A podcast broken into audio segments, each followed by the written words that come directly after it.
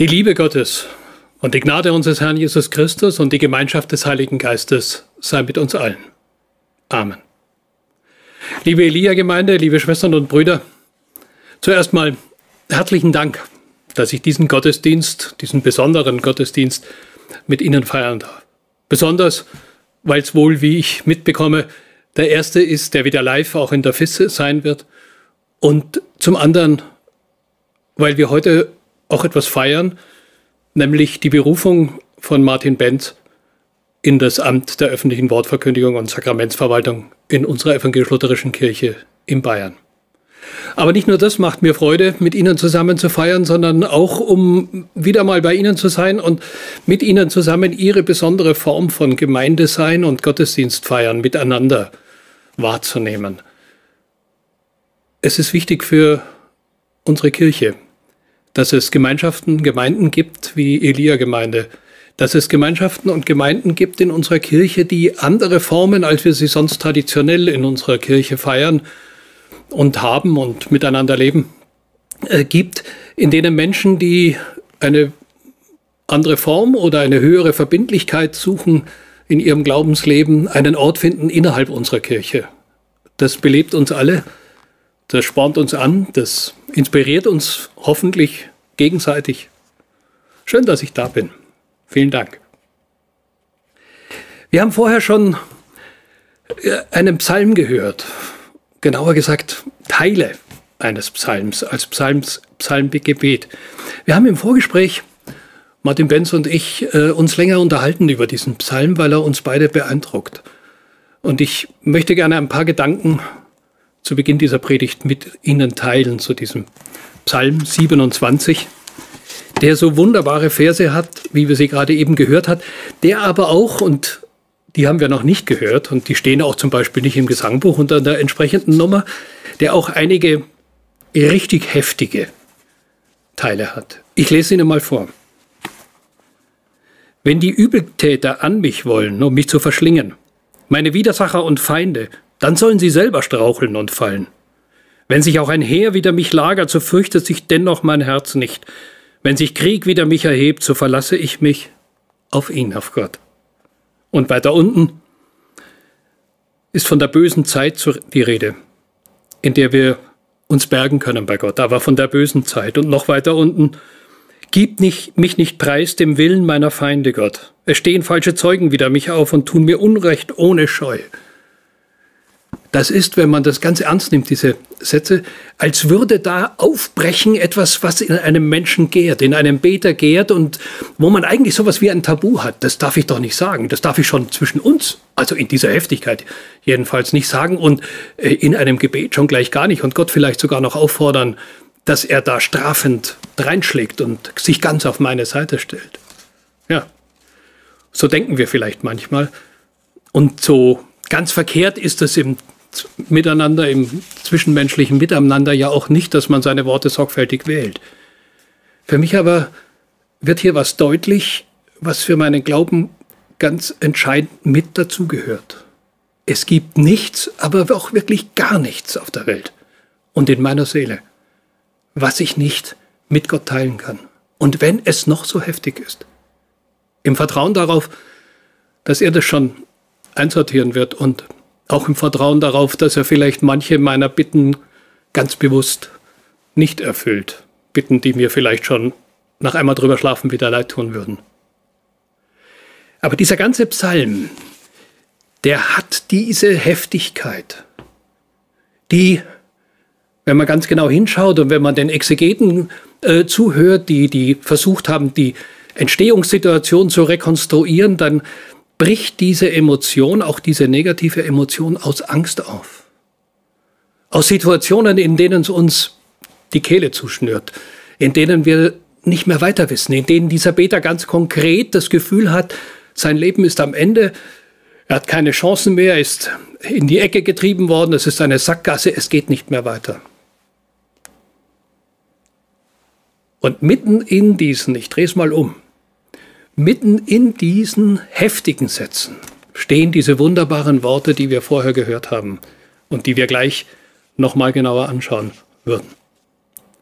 Dieser Psalm hat eine Struktur, ein, einen Aufbau, äh, der mich an etwas erinnert, was ich früher, als ich noch in Oberbayern an der äh, Alpengrenze gelebt habe und aufgewachsen bin, öfter mal beim Wandern erlebt habe. Vielleicht kennen die einen oder anderen von Ihnen die Situation auch. Du gehst einen, ein wunderschönes Bergtal so langsam in Richtung des Kars, wo man dann auf den Gipfel hinaufsteigen kann, an einem sprudelnden, wunderbaren kleinen Bach entlang. Äh, Gletscherwasser kommt da runter, du fühlst dich richtig wohl und gehst an diesem Ufer entlang und es macht richtig Spaß und bist gut drauf und sammelst Kräfte für den Gipfelaufstieg und übersiehst bei dieser Gelegenheit unter Umständen, so ging es mir ein paar Mal schon, dass auf deiner Seite der Weg immer schmaler wird. Und irgendwann kommt ein Punkt, da geht es nicht mehr weiter. Da muss ich auf die andere Seite. Über dieses reißende Wasser hinüber. Aber die letzte Brücke ist zwei Stunden in der anderen Richtung. Was jetzt?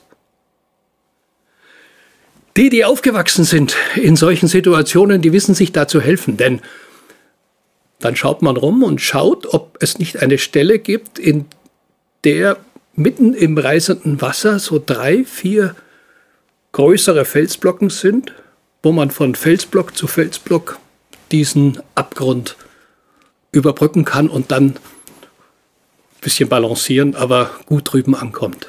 Ja? Einen sicheren Tritt zum Abspringen und dann Sprungsteine, wie das dann heißt, Sprungsteine finden, auf denen man zwischenlandet und gleich weiterspringt. Und dann ist man drüben. So will mir dieser Psalm vorkommen.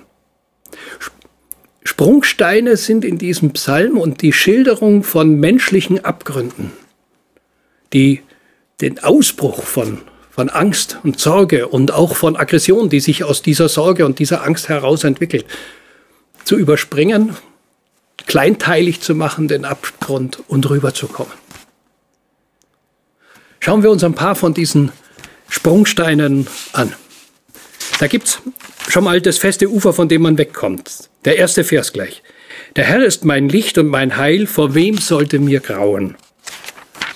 Der Herr ist meines Lebens Kraft, vor wem sollte ich mich fürchten? Boah, wenn das sitzt, wenn das in meiner Seele wirklich sitzt, das ist ein Absprung, von dem ich sicher den ersten Sprung tun kann. Wie kommt es dazu?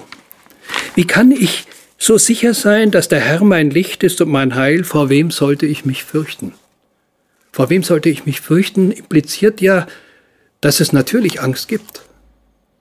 Ja, denken wir an Johannes, und im, im Johannesevangelium, als Jesus sagt, in der Welt habt ihr Angst, klar. Aber ich habe diese Angst überwunden. Es geht nicht darum, keine Angst mehr zu haben, sondern dieser Angst nicht die Regierung, die Herrschaft über meine Seele und mein ganzes Halten äh, zu überlassen. Wohl dem, dem das gegeben ist, denn wir wissen alle, machen kannst du es nicht. Du kannst dir ja nicht befehlen, dass deine Angst jetzt nicht in Panik übergeht oder es dir die Kehle abschnürt oder äh, dich zittern macht oder was auch immer sonst dich behindert. Aber du kannst dich einlassen auf die Liebeserklärung Gottes. Du kannst dich einlassen darauf, dass Gott mir verspricht, ich lass dich nicht allein, ich lass dich nicht fallen.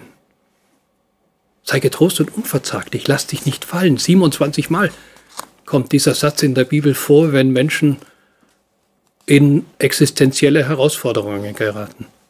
Und dann kann man springen. Wohin springen wir? Wir springen nach Vers 4. Eines bitte ich vom Herrn, das hätte ich gerne, dass ich im Hause des Herrn bleiben könne mein Leben lang. Zu schauen die schönen Gottesdienste des Herrn und seinen Tempel zu betrachten. Das heißt, in der ursprünglichen Situation, Entstehungssituation dieses äh, Psalms, dass er bis, der Beter bis in den, Psalm, äh, in den Tempel vorkommt und dort um Asyl bittet und dieses Asyl so lange hm, dann auch gewährt bekommt, bis er äh, Recht bekommen hat in einem ordentlichen Rechtsverfahren gegen die, die hinter ihm her sind. Aber da steckt noch viel, viel mehr drin. Es ist ja vielleicht nicht unbedingt immer erstrebenswert, ein Leben nur im Kirchenraum zu verbringen, nur im Gotteshaus zu verbringen. Das bisschen Leben, auch wenn im Gotteshaus hoffentlich Leben ist, aber bisschen Leben draußen wäre ja schon auch nicht schlecht. Das ist aber auch nicht gemeint hier, sondern das im übertragenen Sinn kann man es doch verstehen. Eines bitte ich mir vom Herrn, das hätte ich gern, dass ich im, in der Nähe Gottes bleibe mein Leben lang. Dass ich in dem Raum, der sein Raum ist, bleibe mein Leben lang. Und schauen könne, und Luther, Luther übersetzt hier die schönen Gottesdienste des Herrn. Wenn man da in den hebräischen Originaltext sieht, dann sieht man, dass da gar nicht Gottesdienste steht. Da steht Noam, das heißt auf über Deutsch, ins Deutsche übersetzt, dass ich schauen könne die Freundlichkeiten Gottes. Warum übersetzt Luther, der besser Hebräisch kann als ich, konnte als ich, warum übersetzt er das mit Gottesdienst? Sicher nicht eine Fehlübersetzung, sondern ein Hinweis, ein, ein, ein kleiner Fingerzeig von Luther. Verstehe doch die Freundlichkeiten Gottes als Dienste an dir. Als wir uns das erste Mal getroffen haben, Martin Benz und ich, da haben wir auch darüber gesprochen, was macht eigentlich so eine Biografie eines Christenmenschen aus und an welchen Stellen gibt es diese Momente, auf die ich mich auch immer wieder berufen kann, auf die ich, an die ich immer wieder denken kann, an denen ich die Nähe Gottes, die reale Präsenz in meinem Leben gespürt habe. Ist das nicht ein wunderbarer Ausdruck für eine solche Situation, die Freundlichkeiten Gottes? In meinem eigenen Leben, in meiner eigenen Lebensgeschichte, die, wenn wir Gott mit reinlassen, zu meiner ganz persönlichen Heilsgeschichte wird. Gottes Dienst an mir, seine Freundlichkeiten in meinem Leben, genau wie die Freundlichkeiten für sein Volk, für Gottes Volk, durch die, quer durch die Geschichte, das, was wir normalerweise Heilsgeschichte nennen. Der Peter des Psalms, der erinnert sich hier an diesem Sprungstein daran, welche Momente es gibt, die ihm, wenn er sie aus der Erinnerung wieder in seine Gegenwart hereinholt und sich dessen vergegenwärtigt, vergewissert, ihm Kraft geben können mitten bei allen Widerwärtigkeiten und bei allen Herausforderungen, bei allen Abstürzen, die zwischendrin sind, bei allen Abgründen, die sich manchmal auftun im eigenen Leben oder im Leben von anderen, besonders von anderen, auf die man vertraut hat, auf die man gesetzt hat. Und es ist nicht aus. Immer wieder neu dieses barmherzige Wort Gottes, es ist nicht aus. Und dann springst du den nächsten Sprung. Und du landest bei Vers 8. Mein Herz hält dir vor dein Wort, an Gott gerichtet, ihr sollt mein Antlitz suchen. Darum suche ich auch, Herr, dein Antlitz. Dieses Wort Antlitz löst bei mir zwei Erinnerungen aus. Das eine, die eine Erinnerung, die Erinnerung an den Segen. Der Herr hebe sein Angesicht auf dich und sei dir gnädig. Der Herr lasse sein Angesicht leuchten über dir, gebe dir Frieden das Angesicht als das Zeichen der Zuwendung Gottes, der segnenden Zuwendung Gottes. Und das Zweite, Paulus schreibt einmal, Jesus, der Christus, ist die Ikone, das Angesicht Gottes. Wenn du wissen willst, was Gott von sich zeigen will auf dieser Welt, dann schau nicht auf die Katastrophen dann schau nicht auf das, was jetzt heute wieder ganz aktuell Apokalypsik heißt. Sei es eine Pandemie, sei es ein großes Unglück, sei es ein was auch immer sonst, ja, von dem wir dann manchmal sogar geneigt sind zu sagen, oh, jetzt schlägt die Erde zurück oder die Frommen unter uns, jetzt straft Gott. Und wir gehen auf die Suche danach, wofür werden wir jetzt bestraft. Ich glaube, das ist eine, auch wenn es ernst ist mit Gott, aber diese Form des Umgangs mit Unglücken, ist eine theologisch glaubensmäßig nicht wirklich haltbare. Wenn wir wissen wollen, wie Gott sich uns zeigen will, dann sollen wir Jesus, dem Christus, ins Gesicht schauen. So sagt Paulus und das leuchtet mir sehr ein. Da wird sichtbar, was Gott von sich zeigen will. In diesem Mann aus Nazareth, der Menschen herausgeholt hat aus ihrer Selbstisolation, aus ihrer Einsamkeit, aus ihrem persönlichen Lockdown, egal ob selbstverschuldet oder fremdverschuldet, weil man an den Rand gedrängt wurde oder weil man sich selbst klein gemacht hat, der Menschen wieder aufgerichtet hat, wie die verkrümmte Frau, die zwölf Jahre lang mit einem solchen Buckel durch die Gegend gelaufen ist und endlich wieder aufatmen konnte. Oder wie dieser Zachäus, den er vom Baum runtergeholt hat, weil er sich völlig verstiegen hat, ja, weil, nur weil er gesehen werden wollte. Oder andere, die, denen er wieder Durchblick verschafft hat. Oder ja, das ganze Evangelium ist voll davon. Da kannst du sehen, wie Gott es wirklich meint. Und mit dem im, im Wissen ist der nächste Sprung möglich. Der nächste Sprung, der geht hinüber nach Vers 11. Herr, weise mir deinen Weg und leite mich auf ebener Bahn, auch um meiner Feinde willen. Über Abraham wird gesagt, ich segne dich und du sollst ein Segen sein. Mir scheint, das ist die Verbindung zwischen Sprungstein 2 mit dem Antlitz und dem Segen und Sprungstein 3 mit dem Weg, auf den Gott uns leiten will. Denn das ist ein Weg, der uns in seine Nachfolge nehmen will. Ein Weg, der wir in vielen, an vielen Stellen der Bibel, in Erzählungen, in Gebeten und auch äh, in, in Gesetzes-, in Gebotestexten äh, uns entgegenkommt, immer mit dem Ziel, dass wir einander ein Segen sein können. Diese Bitte, wurzelnd darin, dass wir als Gesegnete diesen Sprung gewagt haben, hinüber auf diesen Stein, wo es um den Weg geht. Ebene Bahn ist vielleicht in dem Zusammenhang, in dem wir gerade unterwegs sind, wenn wir springen müssen, ein bisschen ein kühner Ausdruck, aber trotzdem, es ist vielleicht ein fester Weg. Ein Weg, der unter dem Segen Gottes steht und der zum Segen für andere werden kann. Und das können wir jetzt, wenn wir viel Zeit haben, aus ziehen die Linien hinein in unser gesellschaftliches Leben, hinein in das Leben der Gemeinde und der Gemeinschaft und das Miteinander, in die Familien, in die Beziehungen an den Arbeitsplatz, in die große Politik, in die globalen Zusammenhänge. Überall könnte, sollte, müsste doch eigentlich dasselbe Kriterium gelten, dass wir einander ein Segen sein können und aus Segen erwächst Leben für alle. Das ist eine andere Predigt, vielleicht ein andermal machen wir den letzten Sprung hinüber ans Ufer. Und da landen wir auf dem Satz, ich glaube aber doch, dass ich sehen werde die Güte des Herrn im Lande der Lebendigen. Ich glaube aber doch, dass ich sehen werde die Güte im, des Herrn im Lande der Lebendigen. Da taucht in dem Wort Güte das Wort, hebräische Wort Tov auf, das wir vielleicht aus dem Wunsch Masseltov kennen. Ja, alles Gute heißt es. Und am Anfang der Bibel heißt es, Gott sah hin und sagt, es war gut. Ja, es war sogar sehr gut. So ist es gedacht. Und dahin können wir kommen, wenn wir uns diesen über den Abgrund hinweg, über das Reißende hinweg, diesen Steinen, diesen Sprungsteinen, diesem festen Grund, diesem Felsen, auf den wir uns verlassen können, anvertrauen. Ich glaube aber doch, auch manchmal gegen den Augenschein aber nicht gegen mein eigenes Herz. Manchmal gegen den Zweifel, der in mir nagt und der zum Glauben dazugehört, sonst müsste man ja fragen, was ist das für ein Glaube?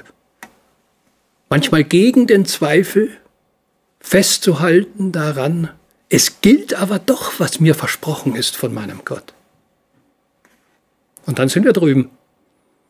Und ganz am Schluss des Psalms, da ruft damals in der alten Liturgie des Tempels, heute vielleicht einfach eine gute Seele dem Springenden zu. Harre des Herrn, sei getrost und unverzagt und harre des Herrn. Harre des Herrn, sei getrost und unverzagt, lieber Herr Benz, und harre des Herrn und arbeite. So heißt es zum Beispiel bei der äh, Installation von Josua, ganz am Anfang des ersten Josua-Buches, mit denselben Versen dieses Psalms. Und dann tu, was dir vor Augen liegt. Im Wissen darum, dass du getragen bist von diesem Gott, der dir Felsbrocken in den Weg legt, die keine Hindernisse sind, sondern massive Grundlage für den nächsten Sprung, der dran ist, um nicht unterzugehen. bin beeindruckt von Ihrem Weg, den Sie mir erzählt haben. Damals, vor oh, einige Monate jetzt schon her, vor der Corona-Zeit war das noch.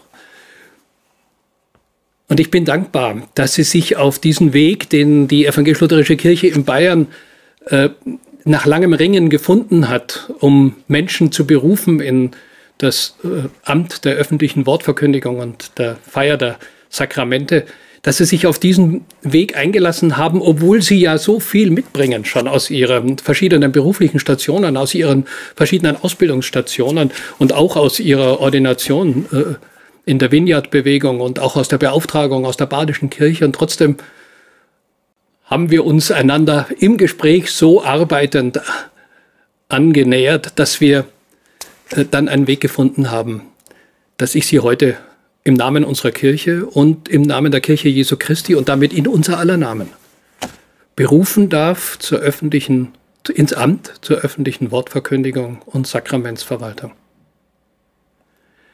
All das, was eben in diesem Lesen, Nachlesen des Psalms angeklungen ist, möchte ich Ihnen wünschen. Ihnen mit auf den Weg geben, dass Sie immer wieder Gelegenheiten haben, in denen die Freundlichkeiten Gottes ganz, ganz greifbar, sichtbar, erlebbar, spürbar werden für sie und aus daraus Kraft erwächst für den nächsten Schritt. Dass sie erleben und spüren, was wir nachher auch tun dürfen und was in ihrem Leben ja auch schon häufiger geschehen ist und hoffentlich immer wieder geschieht, dass sie gesegnet werden und dass sie sich als einen Gesegneten erleben dürfen mitten in all dem, was sie umtost. Gesegnet sein heißt nicht eingehüllt sein in einen Regenbogen oder in eine rosa Wolke, sondern gesegnet sein heißt doch zu spüren, dass Gott und seine Kraft die entscheidende Komponente in meinem Leben ist. Dass nichts Herrschaft über mich haben darf, was mich klein macht, was mich eng macht, was mich verstrickt und mir die Luft abschnürt, innerlich oder auch wirklich, gesegnet sein und daraus die Motivation, die Inspiration, den, den Mut zu bekommen, anderen ein Segen zu sein. In der Nachfolge Jesu. Mit zu denen zu gehören, die Menschen helfen, ihren Weg zu finden, ihren Weg ins Leben zurück oder durchs Leben durch, auf jeden Fall auf Gott hin, durch Jesus Christus. Wir dürfen sie segnen nachher. Wir dürfen das letzte, nicht entscheidende, aber wichtige Ja sprechen. Wenn wir sie nachher berufen durch die Beauftragung, dann wird ja sichtbar, was eigentlich schon längst klar ist. Drei Ja's. Gottes Ja zu ihnen und zu ihrer Berufung, ihr eigenes Ja zu diesem Ruf und jetzt auch noch laut das Ja der Gemeinde stellvertretend für die ganze Kirche Jesu Christi auf Erden. Das Ja der Gemeinde zu ihnen. Wir werden es nachher mit der Kraft unserer Hände tun und ganz bewusst. Nun aber lassen Sie uns Sie berufen in dieses Amt. Und bitten wir darum, dass dieser Geist, um den wir jetzt betend singen oder singend beten, Ihnen gilt und uns allen. Dass wir alle unsere Sprungsteine finden. Dass wir alle spüren, dass andere ein Segen für uns sein können und wollen und sind und unser Gott darin aufleuchtet. Dass wir alle erleben, dass wir zu unseren Abgründen und zu den Abgründen, die uns umgeben, stehen können und sie nicht wegleugnen müssen. Aber dass sie keine Herrschaft über uns haben, weil wir sichere Absprung- und Landepunkte haben und dazwischen, wenn es heftig wird, Felsen, auf die wir uns verlassen können. Das walte Gott für uns alle. Amen.